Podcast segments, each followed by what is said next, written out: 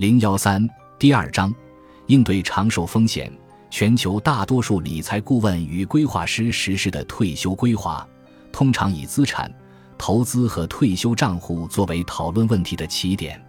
讨论的重点问题是为养老存多少钱。我们认为，退休收入规划实际上应当从最终点开始倒算，即生命的终点。确实是这样，因此。退休收入规划的最佳起点是英国的《每日电讯报》、美国的《华尔街日报》、加拿大的《环球邮报》、澳大利亚人或新西兰《先驱报》的讣告栏目。难道要以这种看起来令人沮丧的方式，开启对貌似人生最美好的退休时期的讨论？但是耐心一点，您很快就会明白，找到报纸上这一两页的内容，这个栏目好像越来越长，是吗？收集几天甚至几周的报纸，拿一张白纸，冲一杯咖啡，找一支笔，安心坐下。现在，浏览每份讣告主人的生平，注意这些人的死亡年龄。好吧，除了看他们的生平及亲人，还要确保把每个人的死亡年龄圈出来。关注有些人是如何活到光辉的九十五岁，甚至可能是一百岁，而其他人只活到七十岁。在有些悲哀的例子中。有些人只活到四十多岁或五十多岁，甚至是二十多岁或三十多岁，但这样的人很少。大多数人还是有幸活到退休岁月。请把这些数字圈起来并做好记录。下一步，新建一个表格，列示那些活过六十五岁的人的存活年数，这是描述他们在退休阶段生活多少年的指标。不要记录那些未能活到六十五岁的不幸的少数人的负数值。只关心正数值，用死亡年龄减去六十五，将计算结果写在纸上。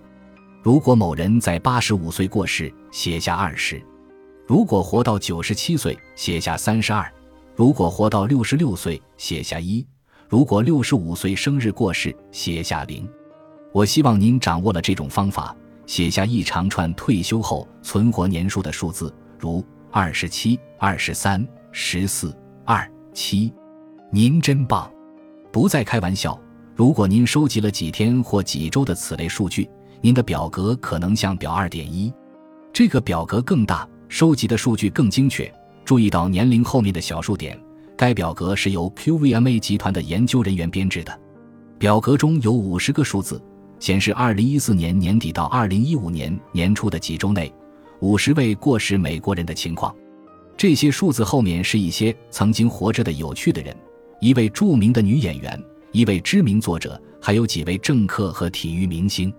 我们决定保持匿名而不公布姓名，只关注表格即可。注意到有些人退休后只活了少数几年，而其他人活了几十年。您可以看到有三个人超过一百岁，一位女士成功活到一百零六岁。花点时间考察这些数字的变化及分布情况，思考这个问题：您认为他们知道自己退休阶段会有多长吗？他们平均生活了多长时间？如果计算退休后存活年数的算术平均数，也就是说，把上述数字加起来除以五十，得到的结果是二十点四。因此，这些人在退休阶段的存活年数大约是二十年。不过，有些人的退休阶段长达四十年，有些人则仅仅几个月，差异确实很大。统计学家长期采用一种方式来测量这种差异，他们称之为标准差。该指标测量一组数与其均值之间的离散程度。这一组数字的标准差值是十一，意味着退休后的存活年数落在三十一年与九年之间的概率是百分之六十六。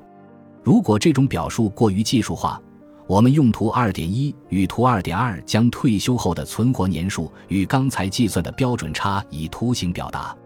图二点一展示了六十五岁的美国男性的预期余寿，而图二点二展示了各经济体退休人员六十五岁后的预期余寿的均值与标准差。这些图告诉您退休后存活年数的所有信息。在图二点一中，您看到的退休后存活年数大致表现为一种中型曲线。犹如生活中的很多其他事情，更为重要的是，正如您看到的，退休后的预期余寿是随机的。现在从方差与标准差的讨论中走出来，您真的不会知道您将活多久，以及您需要多少养老钱。